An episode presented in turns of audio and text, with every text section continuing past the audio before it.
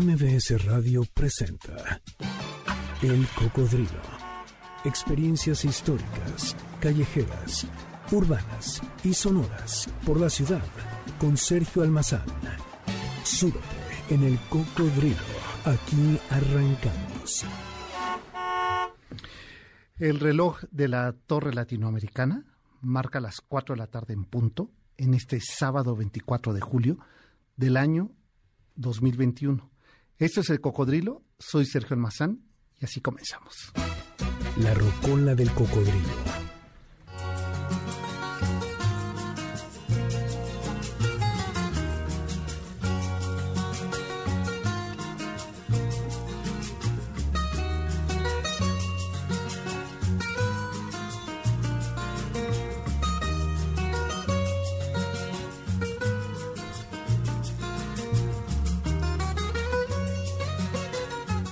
Janine, Luisito, Enrique y yo estamos de acuerdo que ni necesito presentar a este maestro que si no me pongo de pie es solamente porque salgo del cuadro del micrófono. Pero la tarde de hoy, dedicada a la rocola, a este hombre, Compay Segundo, la leyenda del son cubano. Súbele, Luisito, por favor.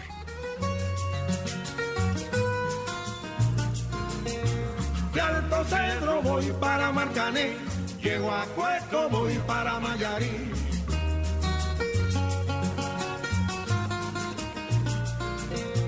De Alto Cedro voy para Marcané, llego a Cueto voy para Mayarí.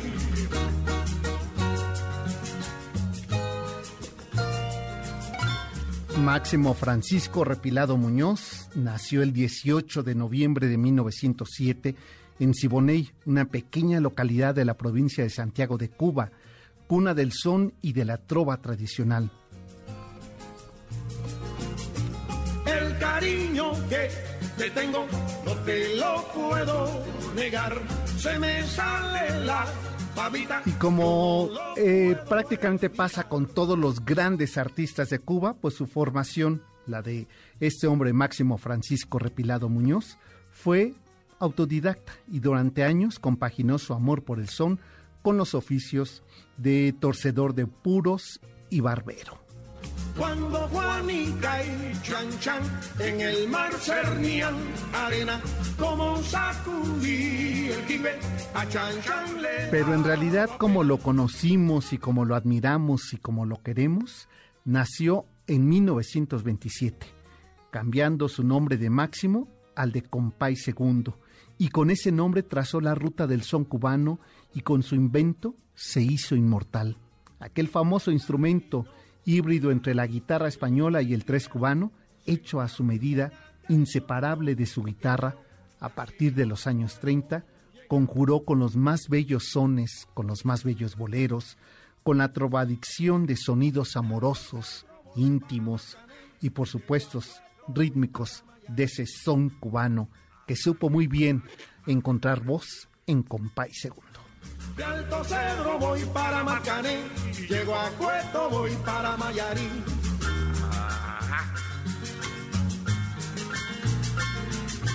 De Alto Cedro voy para Marcané, llego a Cueto voy para Mayarí. con su puro, con su sombrero y con su invento que le acompañaron en sus conciertos hasta el final de sus días. Tocó con Nico Saquito en el quinteto Cuban Star en la década de los años 30. También se integró al conjunto de Miguel Mataboros y en 1942 creó con Lorenzo Yerrazuelo el legendario dúo de los compadres que marcaría toda una época en la música cubana.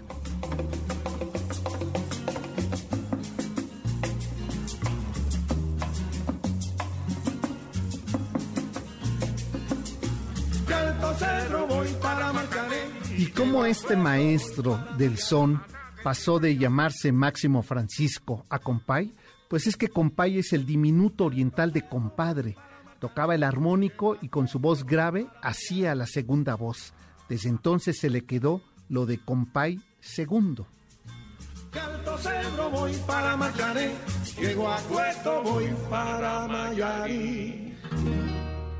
Así, con ese rasgar de la guitarra de Compay segundo, tras el triunfo de la revolución de Fidel Castro, volvió a ejercer su oficio de tabaquero en la fábrica de Utman durante más de 17 años, pero a mediados de la década de los 90, eh, tras actuar en el primer encuentro del son y el flamenco celebrado en Sevilla en 1994, Compay II volvió a saborear, a sentir lo que era las mieles del éxito del son cubano.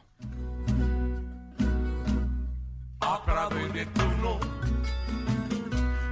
iba una chiquita que todos los hombres la tenían que mirar. Estaba gordita y bien formadita,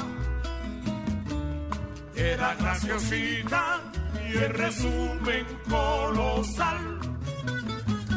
Pero todo en esta Con 90 años, su participación en el disco Buenavista Social Club, que obtuvo un premio Grammy en 1998, lo lanzó otra vez al estrellato junto a otras figuras legendarias de la música cubana como Eliadis Ochoa, Ibrahim Ferrer, Rubén González, eh, Omar Aportuondo y Compay II, vivió entonces esa segunda juventud. En seis años actuó ante cientos de miles de personas en más de 40 países del mundo y cantó en los escenarios más prestigiados como el Olimpia de París, eh, como ocurriría también en Nueva York, en la Sala Nervi del Vaticano, donde interpretó para el Papa su famoso Chan Chan.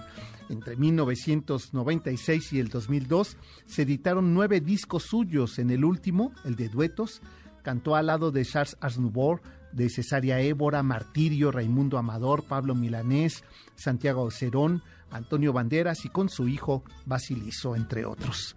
Compay, para esas fechas, ya era una escuela. De él hemos aprendido todos sobre la música de los cubanos, por eso su música no desaparece.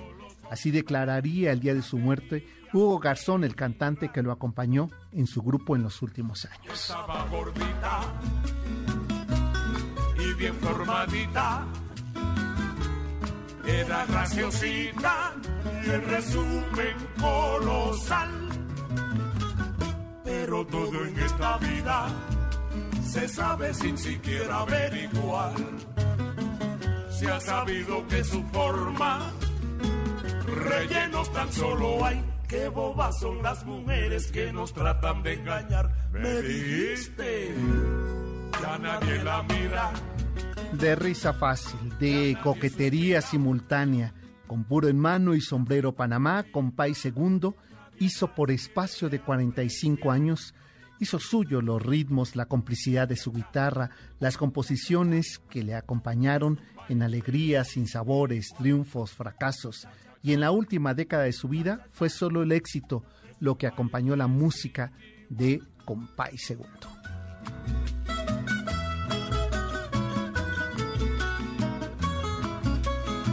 Pero como ocurre con las grandes leyendas, como ocurre con la inmortalidad, es necesario un día marcar el fin en el reloj biológico de este planeta.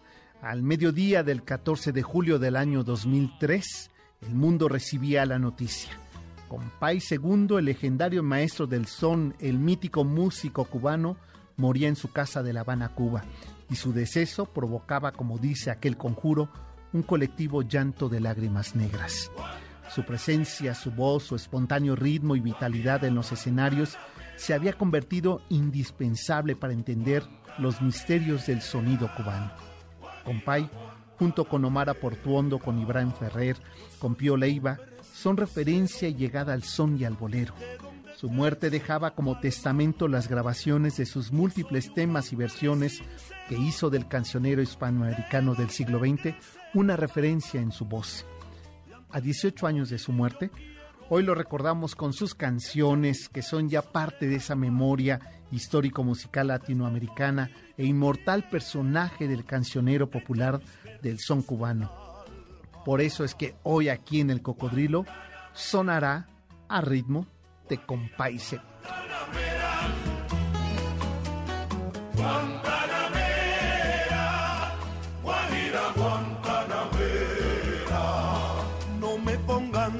Oscuro a morir como un traidor no me pongan en lo oscuro a morir como un traidor. Yo soy bueno y como bueno moriré de cara al sol. Yo soy bueno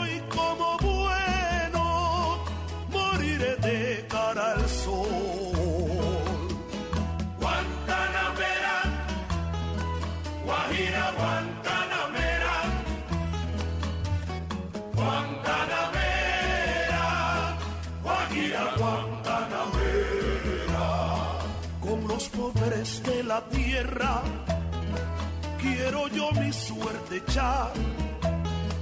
Con los pobres de la tierra quiero yo mi suerte echar. El arroyo de la sierra me complace más que el mar. El arroyo de la sierra me complace más que el mar.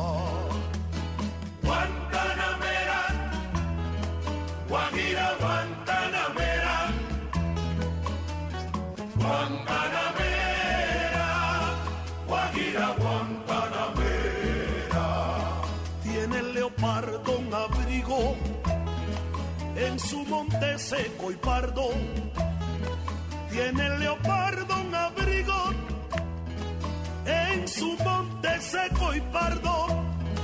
Yo tengo más que el leopardo porque tengo un buen amigo. Guantanamera, Guajira, Guantanamera, Guantanamera, Guajira, Guantanamera. Y con este ritmo, ¿tú crees, mi querida Janine, que yo quería pisar este tema que es para bailar? Si ustedes vieran nada más el ritmo que tiene Janine esta tarde, y, y se vino al estilo Omara, ¿eh? Con su moño en la cabeza, y eh, Luisito, te faltó el puro, ¿eh? Pero lo demás, ya todo el estilo, toda la actitud para esta tarde disfrutar los sones, el, bolero y esta música afro eh, caribeña de la cual hay una enorme descendencia y por, y por cierto que hoy es el día de las eh, este, comunidades afrodescendientes. Así es que un abrazo para eh, nuestra querida Alejandra Robles, que por cierto la siguiente semana estará con nosotros después de su actuación que tuvo especial en la Guelaguetza en días pasados, pues estará con nosotros el próximo sábado aquí en los micrófonos de MBS. Pues ya les eh, he ido adelantando las sorpresas, pero me voy a dejar una para más adelante porque efectivamente me lo están preguntando en el, en el Twitter. Primero, eh, me decían antes de que eh, estaba yo llegando aquí a la estación y, y me preguntaban que si iba a estar en vivo este nuestro invitado. Le dije, de otra manera, no hubiera aceptado. Ya le había perdonado que no viniera en otro momento, que lo hicimos por teléfono, pero siempre en vivo. Por supuesto que está eh, en vivo y eh, al regresar de la pausa, pues ya estará eh, los eh, restantes 45 minutos con nosotros Enrique Ortiz con una con un tema que antoja pues para ir abriendo el, eh, el mes de agosto, mes en que se cumplirán los 500 años de la caída de, eh, de Tenochtitlan, pero no así de la gran civilización eh, mesoamericana mexica que constituyeron estos hombres y mujeres que hasta el último momento y aquella frase que queda escrita cuando le pide eh, Cortés a eh, este, que se entreguen y dice no podemos darte lo que no es nuestro, esa tierra no la dieron nuestros dioses. Me parece que esa sabiduría es fundamental para entender el antes y después de esta gran ciudad que nació siendo grandiosa, la Ciudad de México, Tenochtitlan. De eso vamos a platicar con Enrique Ortiz, Tlatuani Cuauhtémoc, que así lo encuentran en el Twitter y así lo hemos conocido y así eh, las redes sociales nos acercaron. Pues eh, vamos ya casi a la pausa ahora, mi querida Janine, y regresando de llenito nos vamos a recorrer la gran ciudad con sus 78 edificaciones en la Plaza Mayor, en esa zona sagrada que era la zona de adoración de los dioses eh, mexicas por parte de Moctezuma II, antes, poco antes de que los días quedaran marcados, consecuencia, dicen algunos, de su gran pensamiento religioso. Pues hacemos la pausa, esto es el cocodrilo, y nos vamos a este ritmo. Súbele, Luisito.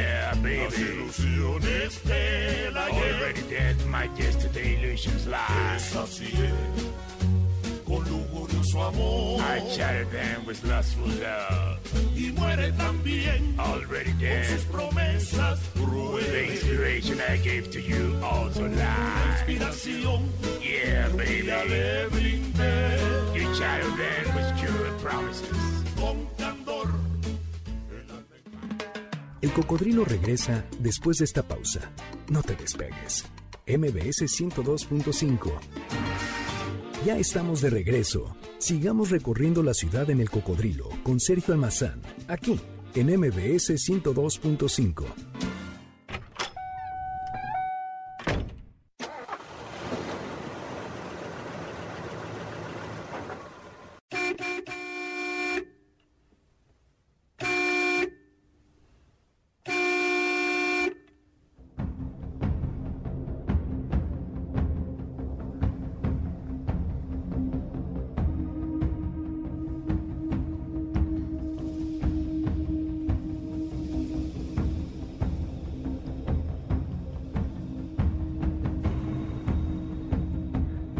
Enorme, la misteriosa, tumultuosa Ciudad de México es desde su origen en 1325 escenario de encuentros, de batallas, de epopeyas, de secretos aún por descifrar, de rituales, sacrificios, nacimientos, muertes, un renacer, esplendor, debilitamiento.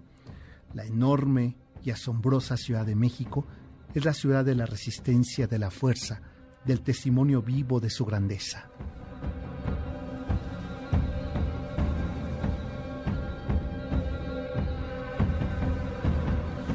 Desde su fundación, en esa piedra inaugural tallada sobre los míticos dioses y emblema de eh, patrio hasta nuestros días, pasando por su traza entre las aguas de sus lagos y ríos, sus portentosas edificaciones de la zona sagrada, hasta su resistencia y caída en 1521, hace 500 años, la majestuosa Ciudad de México es el epicentro de las rutas misteriosas de su pasado entre ruinas, entre piedras de tesontle y cateras labradas por indígenas para alzar la otra ciudad, la colonial, que por espacio de 300 años fue el destino asombroso de virreyes, criollos, mestizos y sabios, tanto monjas y religiosos, cronistas y escribanos, que trazaron, inmortalizándola, la ruta de la tinta de sus relatos.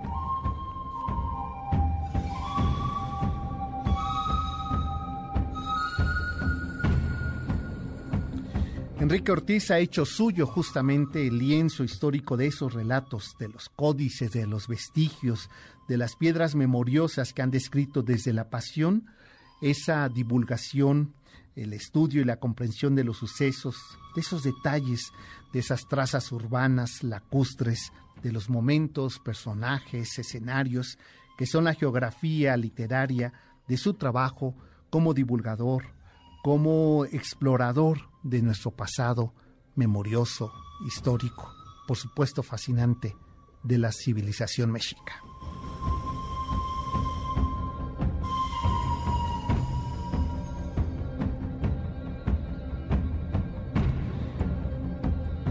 Enrique Ortiz, en su reciente libro El mundo prehispánico para gente con prisa, nos traza una ruta con detalles, con momentos cotidianos, datos y una profunda provocación por seguir la cartografía de aquellas evidencias que están ahí ante nuestra vista cotidiana en la Plaza Mayor de la Ciudad de México, en el Museo Nacional de Antropología, y que a la mínima provocación de nuestra vista por las calles del centro histórico, como si se tratara de un museo de las nostalgias y la memoria tallada en, piedras, y celosamente ocultas en esos gruesos muros de los edificios palaciegos coloniales, ahí está la revelación, los datos, las curiosidades sobre una sociedad, una civilización que se resiste a perderse en ese caos y en esa evidencia de la eh, ciudad cosmopolita.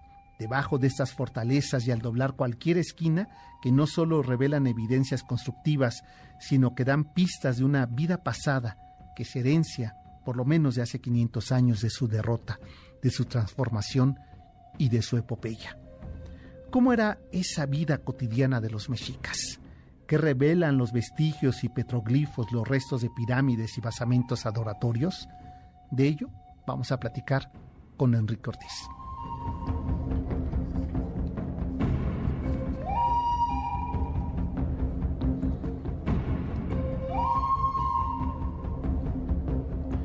Conocido y seguido por lo menos 150, 160 mil eh, seguidores presume esa cuenta de Tlatuani Cuauhtémoc.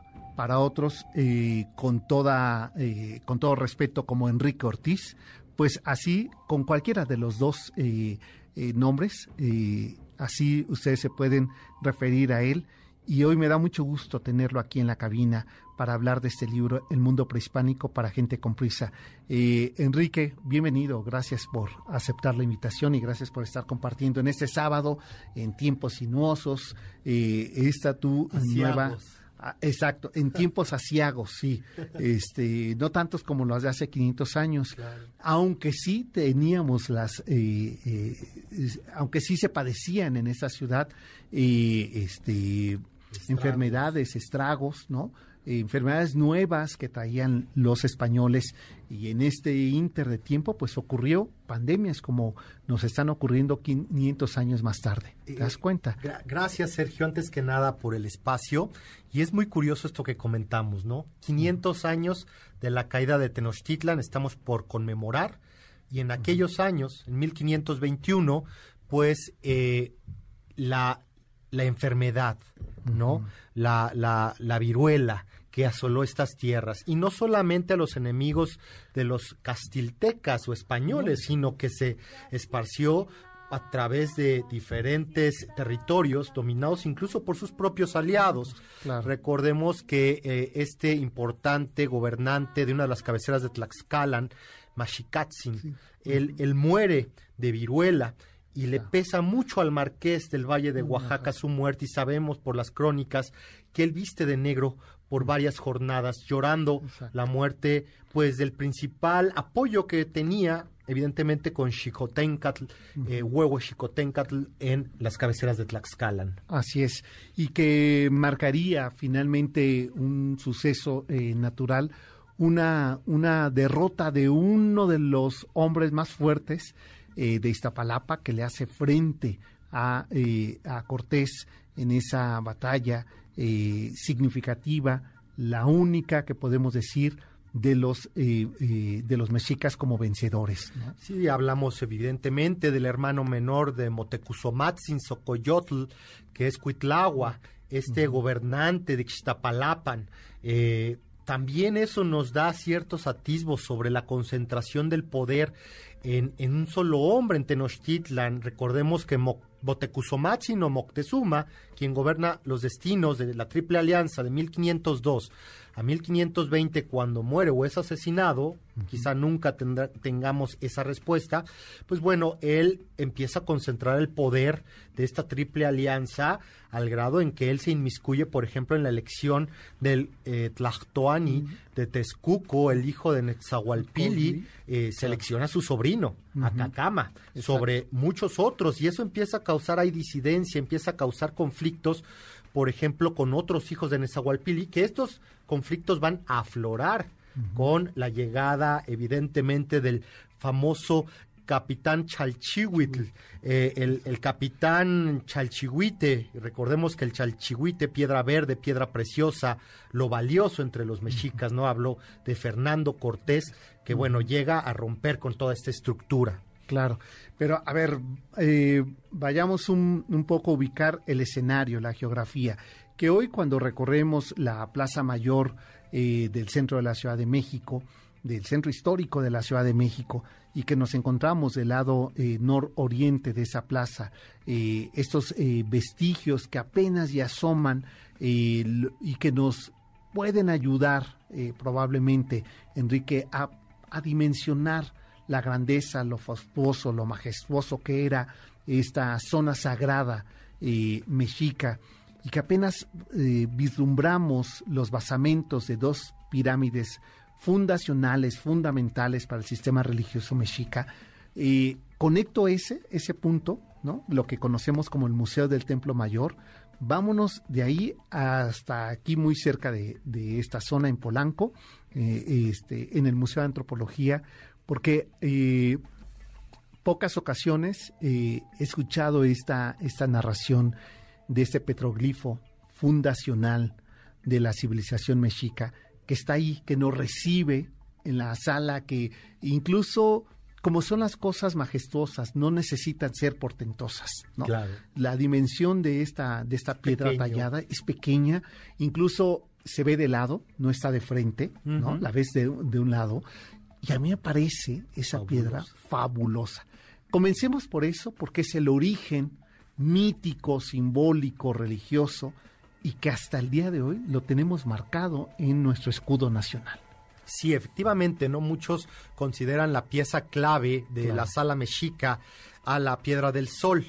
¿no? A también mal llamado calendario azteca, que fue encontrado el 17 de diciembre de 1790 en la esquina sur oriente de lo que sería la Plaza de Armas, con todas estas modificaciones del segundo conde de Revillagigedo. Pero para mí en particular, el Teocali de la Guerra Sagrada, esa pieza, ese pequeño templo pétreo que fue eh, realizado en 1507 bajo el gobierno de Motecuzoma, Socoyotzin, y que fue encontrado entre los cimientos del Torreón Sur de Palacio Nacional donde se ubicaba evidentemente las casas nuevas de Motecuzoma, pues tiene muchísima información relevante. Tal vez lo más relevante para no eh, explayarme en este tema es la parte posterior, la cara posterior, donde está este magnífico petrograbado, donde podemos ver la representación totémica de Huitzilopochtli, el águila.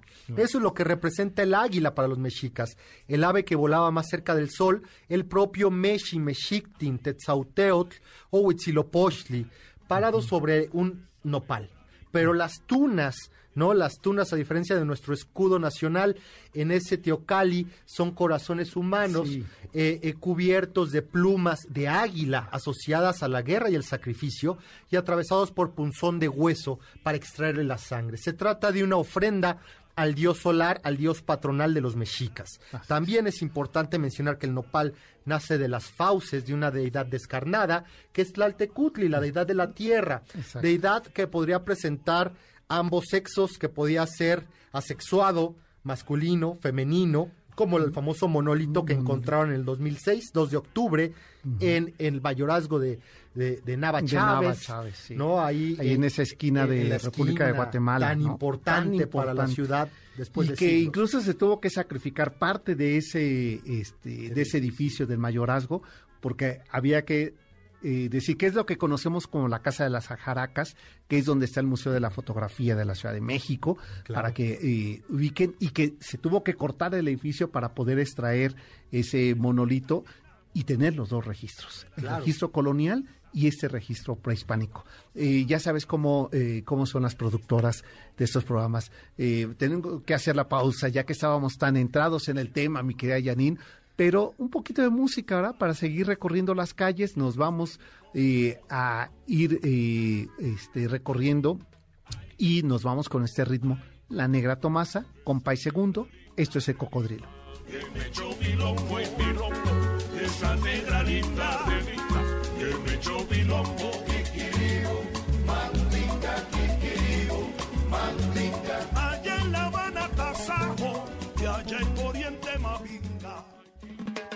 el cocodrilo regresa después de esta pausa. No te despegues. MBS 102.5. Ya estamos de regreso. Sigamos recorriendo la ciudad en el cocodrilo con Sergio Almazán, aquí en MBS 102.5.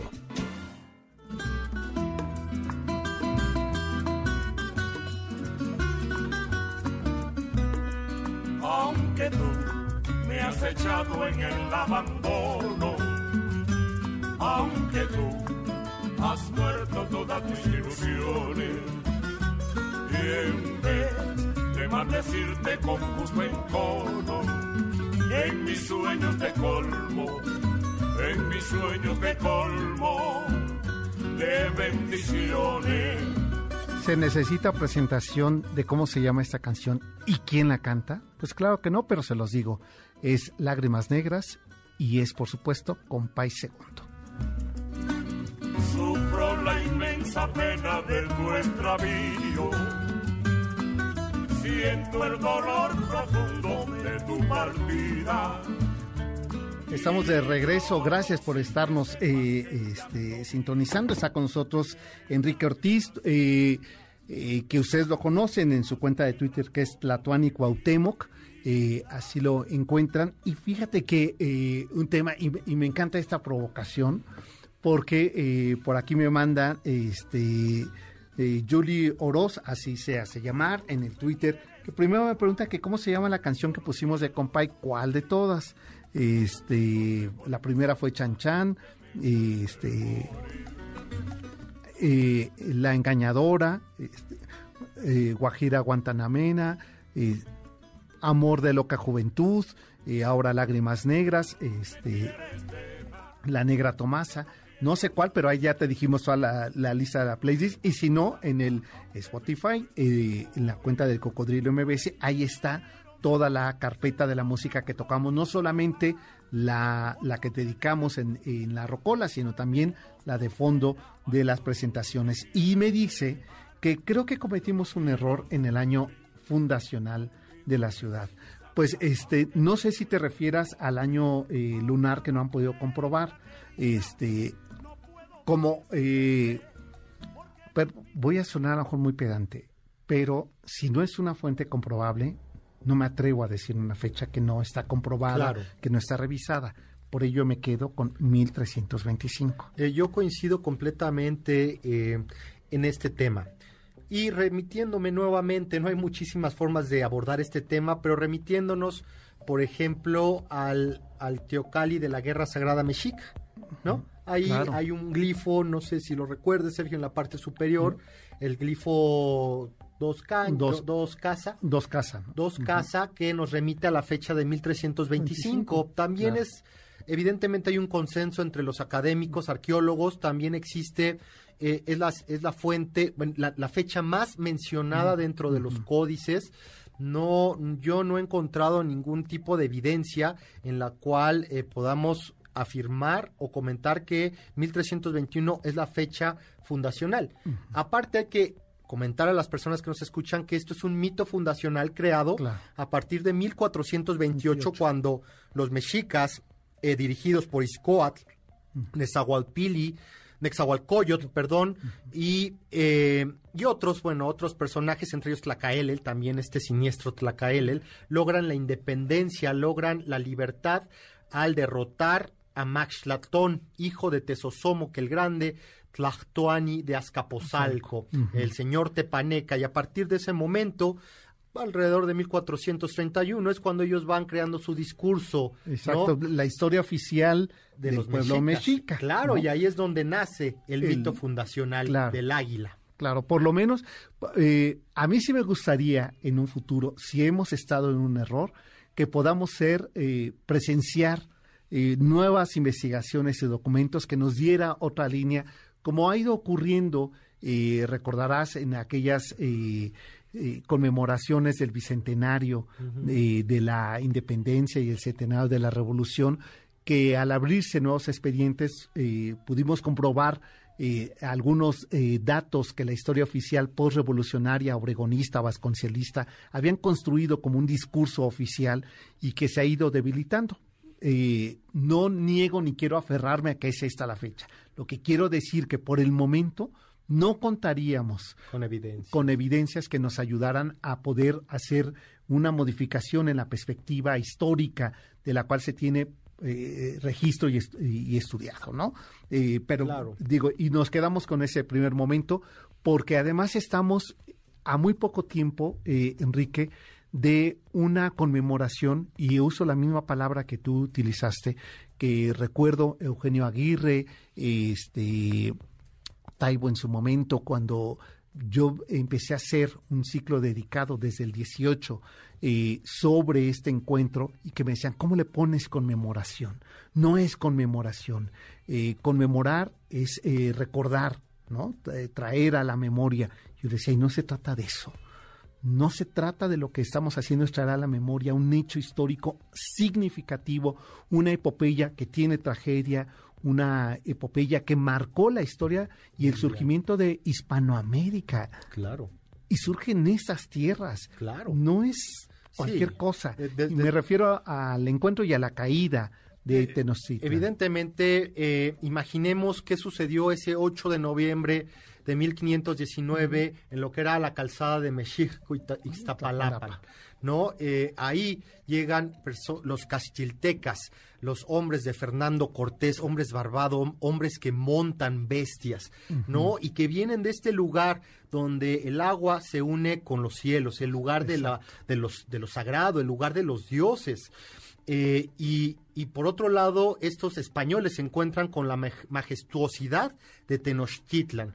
¿no? Yo siempre, eh, es tal vez un ejercicio ocioso, pero yo veo los textiles, yo veo las artesanías en la actualidad en diferentes regiones de nuestro país y yo me imagino a través de estos objetos hechos con amor, ¿no? Hechos con sabiduría antigua, milenaria, lo que hubiera podido ser no solamente ver estas expresiones pequeñas, individuales, sino poder ver todo una ciudad, todo, entre comillas, un imperio hecho por eh, los las culturas originarias de esta tierra. O sea, era algo fuera de lo común, era algo majestuoso. Imaginemos el templo mayor, la estructura principal dentro de los 78 templos que menciona Fray Bernardino de Sagún en su obra Magna, fabulosa, del siglo XVI.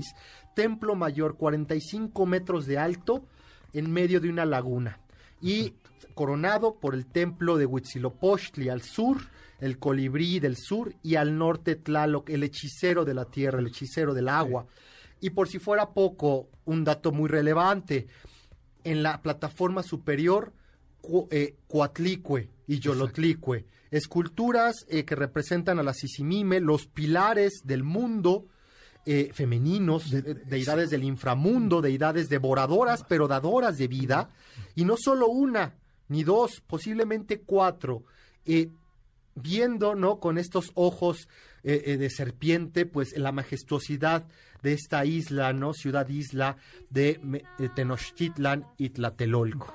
Así es, me quedo con esa imagen, con esa postal que, eh, y que a pesar de lo asfáltico de esta ciudad, su traza, su entrada, sus calzadas de entrada y de salida, sigue manteniendo esa ruta y esa explanada que llamamos Zócalo popularmente, como capa de cebolla, hacia abajo podemos ver esa majestuosidad de la cual nos retratabas.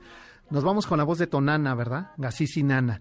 Y volvemos, esto es el cocodrilo. Ya en el último bloque, ¿verdad? ¿Me queda Yanin? Volvemos. Son, son, son, mañoso. Son, son, son. Son, son, son, son, mañoso. Son, son, son, samañosa. El cocodrilo regresa después de esta pausa. No te despegues. MBS 102.5. Ya estamos de regreso. Sigamos recorriendo la ciudad en el cocodrilo con Sergio Almazán, aquí en MBS 102.5. Ay sabroso, ay sabroso, sabroso el día que no me quieras, me lo dice rapidito. El día que no me quieras, me lo dice rapidito. Así me, así me trae ahora, Janine, rapidito. Este, oigan, les tengo dos noticias antes de que nos gane el tiempo. Una es que vi que está aquí el doctor Zagal, ¿verdad? Este, me da mucho gusto eh, verlo. Después de año y medio, ¿eh? que, no, que no lo veía, está aquí y hoy va a hablar sobre la historia de Japón. Con razón lo veía a veces un poco este, a la usanza, ¿eh? eh, me sorprendió, pensé que traía su, eh, su bata de Mauricio Garcés, pero ahora ya que me puse los dentes ya lo veo bien. No, pues es que viene eh, a la usanza japonesa, ¿verdad? bueno, pues de eso hablará un poquito más tarde mi querido Héctor Zagal, a quien desde aquí saludo con mucho cariño y con afecto me da mucho gusto verlo. En un momento más estará. Y la segunda noticia es que mañana nos vamos a recorrer en este ciclo que estamos haciendo de los barrios del sur, San José Insurgentes, el barrio alemanista, la arquitectura del México moderno, metropolitano, cosmopolita.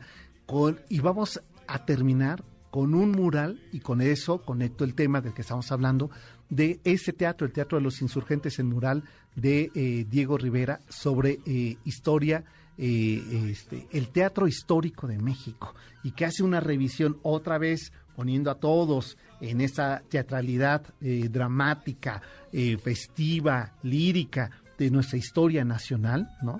A este de la, visto de frente del lado izquierdo empieza ese momento trágico con la erupción del Chitle y este correr de los hombres y mujeres para apaciguarse, de eh, las bolas de fuego que están cayendo para después eh, ver a Cortés y Moctezuma entre que se toman de la mano y de fondo una gran máscara eh, y después en el extremo derecho inferior los cantos de este de Cuicuilco.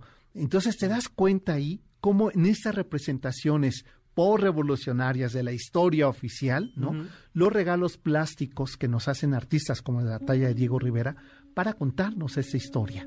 Eh, sí, sin duda alguna que fue toda una epopeya, desde el punto de vista que se quiera abordar, desde el punto de vista de los propios eh, españoles, ¿no? Imaginen el riesgo meterse en las entrañas de un imperio tan poderoso, pero también todo un, eh, todo un rompecabezas, todo una incógnita, incógnita por descifrar por Motecuzomatzin, por Cuitlagua, por Cuauhtémoc, ¿no? Eh, algo muy complicado y que es muy fácil criticar, Sergio, ¿no? De repente, eh, desde el mexicano, ¿no? Del siglo XX, XXI, las acciones que tomaron estos gobernantes, estos personajes que desde mi punto de vista fueron sumamente valiosos, sumamente valiosos y valientes para poder enfrentar esos días asiagos, para poder eh, cargar sobre las espaldas el destino de su pueblo y también el destino de sus dioses, ¿no? Eso, eso fue un momento único en la humanidad en el cual literalmente se encontraron dos mundos, a pesar de que eh, eh, Juan Edmundo Gorman haya haya, digamos, ¿cómo decirlo?, puesto en, en polémica este concepto forjado por León Portilla, a mí me parece algo correcto. Y bueno, eh, finalmente no me quedaría más que también invitar al público, ¿no? A que busquen este libro. Bueno, apenas nos dimos a la tarea de tres páginas, ¿eh? De, este fascinante libro sobre el mundo prehispánico para gente con prisa.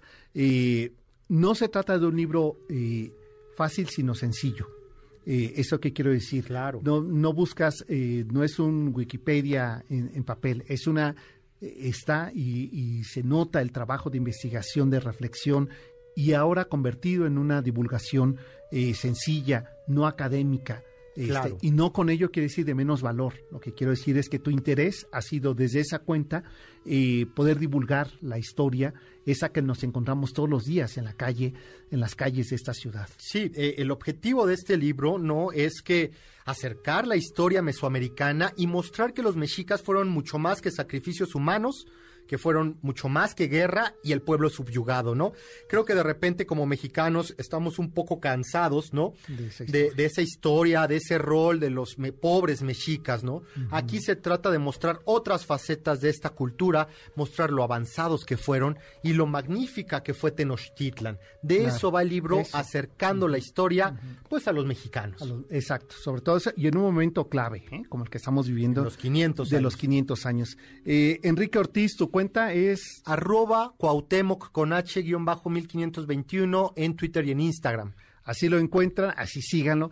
Y espero que este sea pretexto para que nos encontremos. Estamos ahí ideando algo, ¿eh? A ver si nos vamos a caminar, mi querida Janine, el centro histórico para celebrar los, para conmemorar los 500 años, pero de la mano de Enrique. Ya lo iremos eh, haciendo y en todas las plataformas digitales también pueden descargar el libro, ¿verdad? En todas plataformas y también en librerías ah, y también en la tienda de los tecolotes, ¿no? O sea, en ahí, ahí, también está. También ahí lo pueden encontrar. El mundo prehispánico para gente con prisa de Enrique Ortiz, editado por Planeta ahí lo encuentran. Pues nosotros ya nos vamos y se queda todo el banquete completito. Ya eh, veo que ya están entrando las charolas de plata, que ya están los vasos de eh, cristal cortado puestos y dispuestos en esta mesa y los manteles para que disfruten el banquete del doctor Zagal. Nosotros nos encontramos el próximo sábado en punto de las 4 de la tarde. Pásenla bien, buena semana.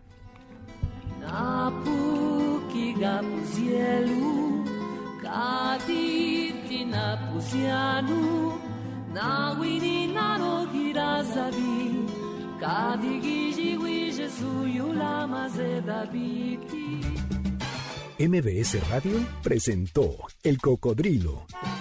Experiencias históricas, callejeras, urbanas y sonoras por la ciudad. Sóbete en El Cocodrilo. Nos escuchamos el próximo sábado aquí, en MBS 102.5.